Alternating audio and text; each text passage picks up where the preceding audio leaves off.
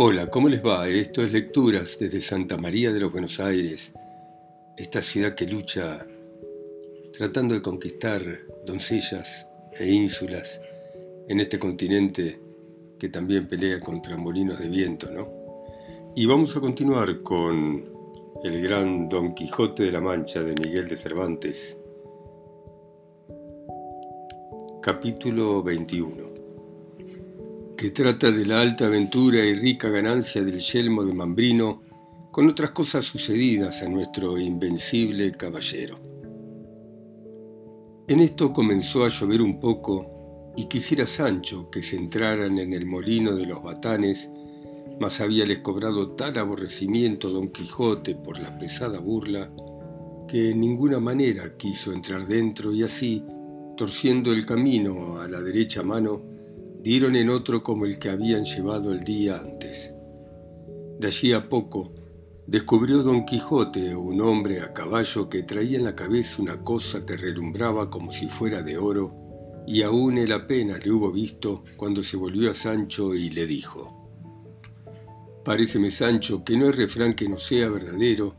porque todos son sentencias sacadas de la misma experiencia,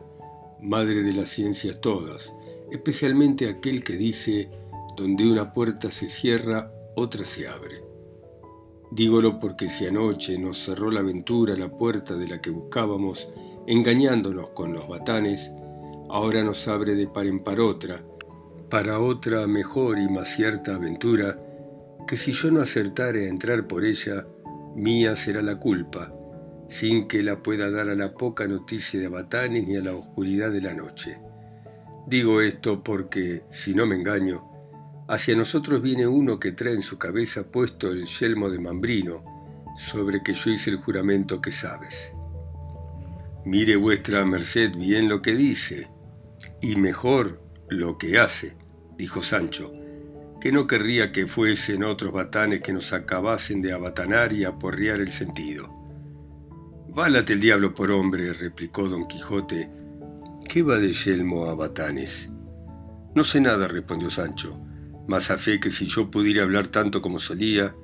que quizá diera tales razones que vuestra merced viera que se engañaba en lo que dice. ¿Cómo me puedo engañar en lo que digo, traidor escrupuloso? dijo don Quijote. Dime, ¿no ves aquel caballero que hacia nosotros viene sobre un caballo rucio, rodado, que trae puesto en la cabeza un yelmo de oro? Lo que yo veo y columbro, respondió Sancho, no es sino un hombre sobre un asno pardo como el mío, que trae sobre la cabeza una cosa que relumbra. Pues ese es el yelmo de Mambrino, dijo don Quijote. Apártate a una parte y déjame con él a solas. Verás cuán sin hablar palabra, por ahorrar del tiempo, concluyo esta aventura y queda por mí el yelmo que tanto he deseado. Yo me tengo en cuidado el apartarme, replicó Sancho, mas quiera Dios torno a decir que orégano sea y no batanes. Ya os he dicho, hermano, que no me mentéis, ni por pienso más eso de los batanes, dijo don Quijote, que voto, y no digo más, que os batané el alma. Cayó Sancho con temor que su amo no cumpliese el voto que le había echado redondo como una bola. Es pues el caso, que el yelmo y el caballo y caballero que don Quijote veía era esto, que en aquel contorno había dos lugares, el uno tan pequeño que ni tenía botica ni barbero, y el otro que estaba junto a él, sí, y así, el barbero del mayor servía al menor, en el cual tuvo necesidad un enfermo de sangrarse, y otro de hacerse la barba, para lo cual venía el barbero y traía una vacía de azófar, y quiso la suerte que al tiempo que venía comenzó a llover, y porque no se le manchase el sombrero, que debía de ser nuevo, se puso la vacía sobre la cabeza y como estaba limpia, desde media legua relumbraba. Venía sobre un asno parado, como Sancho dijo, y esta fue la ocasión que a don Quijote le pareció caballo rucio rodado y caballero y yelmo de oro,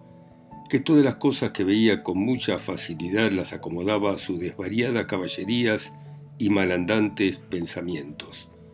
y cuando él vio que el pobre caballero llegaba cerca, sin ponerse con él en razones, a todo correr de Rocinante la enristró con el lanzón bajo, llevando intención de pasarle de parte a parte, mas cuando a él llegaba sin detener la furia de su carrera le dijo, Defiéndete, cautiva criatura, o entrégate de tu voluntad lo que con tanta razón se me debe. El barbero, que tan sin pensarlo ni temerlo vio venir aquellas fantasmas sobre sí, no tuvo otro remedio para poder guardarse del golpe de la lanza, sino fue el dejarse caer del asno abajo,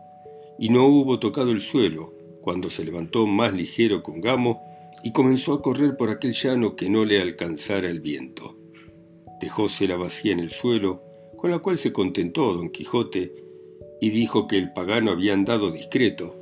y que había imitado al castor,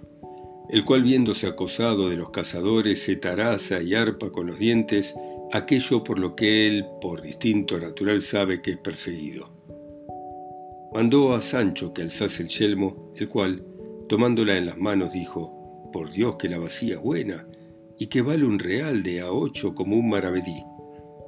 Y dándosela a su amo, se la puso luego en la cabeza, rodeándola a una parte y a otra, buscándole el encaje, y como no se le hallaba, dijo, sin duda que el pagano a cuya medida se forjó primero esta famosa celada debía de tener grandísima cabeza, y lo peor de ello es que le falta la mitad. Cuando Sancho oyó llamar a la vacía celada, no pudo tener más la risa, más le a las mientes la cólera de su amo y cayó en la mitad de ella. ¿De qué te ríes, Sancho? dijo don Quijote. Río me respondió él, de considerar la gran cabeza que tenía el pagano dueño de este almete, que no semeja sino una vacía de barbero pintiparada. ¿Sabes qué imagino, Sancho? Que esta famosa pieza de este encantado yelmo por algún extraño accidente debió de venir a manos de quien no supo conocer ni estimar su valor, y sin saber lo que hacía, viéndola de oro purísimo, debió de fundir la mitad para aprovecharse del precio y de la otra mitad hizo esta que parece vacía de barbero, como tú dices. Pero sea lo que fuere, que para mí que la conozco no hace el caso su transmutación, que yo la aderezaré en el primer lugar donde haya herrero, y de suerte que no le haga ventaja ni aún le llegue la que hizo y forjó el dios de las herrerías para el dios de las batallas. Y en este entretanto la traeré como pudiere, que más vale algo que no nada, cuanto más que bien será bastante para defenderme de alguna pedrada. Eso será, dijo Sancho, si no se tira con honda como se tiraron en la pelea de los dos ejércitos, cuando les santiguaron a vuestra merced las muelas y le rompieron el alcuza donde venía aquel benditísimo brebaje que me hizo vomitar las asaduras. No me da mucha pena el haber perdido, que ya sabes tú, Sancho, dijo don Quijote, que yo tengo la receta en la memoria. También la tengo yo, respondió Sancho, que si yo le hiciera y le probare más en mi vida, aquí sea mi hora. Cuanto más que no pienso ponerme en ocasión de haberle menester, porque pienso guardarme con todos mis cinco sentidos de ser ferido ni de ferir a nadie. De lo del ser otra vez manteado no digo nada, que semejantes desgracias mal se pueden prevenir y si vienen, no hay que hacer otra cosa sino encoger los hombros, detener el aliento, cerrar los ojos y dejarse ir por donde la suerte y la manta nos llevare. Mal cristiano eres, Sancho, dijo oyendo esto don Quijote, porque nunca olvidas la injuria que una vez te han hecho, pues sábete que es de pechos nobles y generosos no hacer caso de niñerías. ¿Qué pie sacaste cojo? ¿Qué costilla quebrada? ¿Qué cabeza rota para que no se te olvide aquella burla? Que, bien apurada la cosa, burla fue y pasatiempo, que, a no entenderlo yo así, ya yo hubiera vuelto allá y hubiera hecho en tu venganza más daño que el que hicieron los griegos por la robada Helena, la cual si fuera en este tiempo o mi Dulcinea fuera en aquel, pudiera estar segura que no tuviera tanta fama de hermosa como tiene. Y aquí dio un suspiro y le puso en las nubes, y dijo Sancho, Pase por burla, pues la venganza no puede pasar en veras, pero yo sé de qué calidad fueron las veras y las burlas, y sé también que no se me caerán de la memoria como nunca se quitarán de las espaldas. Pero, dejando esto aparte, dígame vuestra merced qué haremos de este caballo rucio rodado que parece asno pardo, que dejó aquí desamparado aquel Martino, que vuestra merced derribó y que, según él puso los pies en polvorosa y cogió las de Villadiego, no lleva pergueño de volver por él jamás, y para mis barbas, si no es bueno el rucio. Nunca yo acostumbro, dijo don Quijote, despojar a los que venzo, ni es uso de caballería quitarle los caballos y dejarlos a pie. Si ya no fuese que el vencedor hubiese perdido en la pendencia el suyo, que en tal caso es lícito tomar el del vencido, como ganado en guerra lícita. Así que Sancho deja ese caballo guano, lo que tú quisieres que sea, que como su dueño nos vea alongados de aquí, volverá por él. Dios sabe si quisiera llevarle, replicó Sancho, o por lo menos trocalle con este mío, que no me parece tan bueno. Verdaderamente que son estrechas las leyes de caballería, pues no se extienden a dejar trocar un asno por otro y querría saber si podría trocar los aparejos siquiera. En eso no estoy muy cierto, respondió don Quijote, y en caso de duda, hasta estar mejor informado, digo que los trueques, si es que tienes de ellos necesidad extrema. Tan extrema es, respondió Sancho, que si fueran para mí misma persona no los hubiera menester más. Y luego, habilitado con aquella licencia, hizo mutatio caparum y puso su jumento a las mil lindezas, dejándole mejorado en tercio y quinto. Hecho esto, almorzaron de las obras del real que de la sémila despojaron, bebieron del agua del arroyo de los batanes sin volver la cara a mirallos Tal era el aborrecimiento que les tenían por el miedo en que les habían puesto. Cortada, pues, la cólera y aún la melancolía, subieron a caballo y sin tomar determinado camino por ser muy de caballeros andantes el no tomar ninguno cierto, se pusieron a caminar por donde la voluntad de Rocinante quiso, que se llevaba tras sí la de su amo y aún la del asno, que siempre le seguía por donde quiera que guiaba en buen amor y compañía. Con todo esto volvieron al camino real y siguieron por él a la aventura sin otro designio alguno. Yendo, pues, así caminando, dijo Sancho a su amo, Señor, ¿quiere vuestra merced darme licencia que departe un poco con él? Que después que me puso aquel áspero mandamiento del silencio se me han podrido más de cuatro cosas en el estómago y una sola que ahora tengo en el pico de la lengua no querría que se mal lograse. Dila, dijo don Quijote, y sé breve en tus razonamientos, que ninguno hay gustoso si es largo. Digo, pues, señor, respondió Sancho, que de algunos días a esta parte considerado cuán poco se gana y granjea de andar buscando estas aventuras que vuestra merced busca por estos desiertos y encrucijadas de caminos, donde, ya que se venzan y acaben las más peligrosas, no hay quien las vea ni sepa, y así han de quedar en perpetuo silencio y en perjuicio de la intención de vuestra merced y de lo que ellas merecen. Y así me parece que sería mejor, salvo el mejor parecer de vuestra merced, que nos fuésemos a servir a algún emperador o a otro príncipe grande que tenga alguna guerra, en cuyo servicio vuestra merced muestre el valor de su persona, sus grandes fuerzas y mayor entendimiento, que, visto esto del Señor a quien sirviéramos, por fuerza nos ha de remunerar a cada cual según sus méritos, y allí no faltará quien ponga en escrito las hazañas de vuestra merced para perpetua memoria. De las mías no digo nada, pues no han de salir de los límites escuderiles, aunque sé decir que sí se usa en la caballería escribir hazañas escuderos, que no pienso que se han de quedar las mías entre renglones. No dices mal, Sancho, respondió don Quijote, mas antes que se llegue a ese término es menester andar por el mundo, como en aprobación, buscando las aventuras, para que acabando algunas se cobre nombre y fama tal, que cuando se fuera a la corte de algún gran monarca ya sea el caballero conocido por sus obras, y que apenas le hayan visto entrar los muchachos por las puertas de la ciudad, cuando todos le sigan y rodeen dando voces diciendo, este es el caballero del sol, o de la sierpe, o de otra insignia alguna debajo de la cual hubiera acabado grandes hazañas. Este es, dirán, el que venció en singular batalla al gigantazo Bocabruno de la gran fuerza, el que desencantó al gran mameluco de Persia del largo encantamento en que había estado casi 900 años. Así que de mano en mano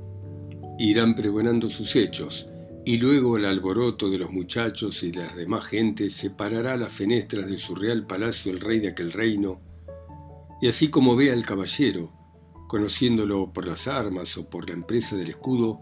forzosamente ha de decir, Ea, sus, salgan mis caballeros, cuantos en mi corte están, a recibir a la flor de la caballería que allí viene, a cuyo mandamiento saldrán todos, y él llegará hasta la mitad de la escalera, y le abrazará estrechísimamente y le dará paz, besándole en el rostro, y luego le llevará por la mano al aposento de la señora reina,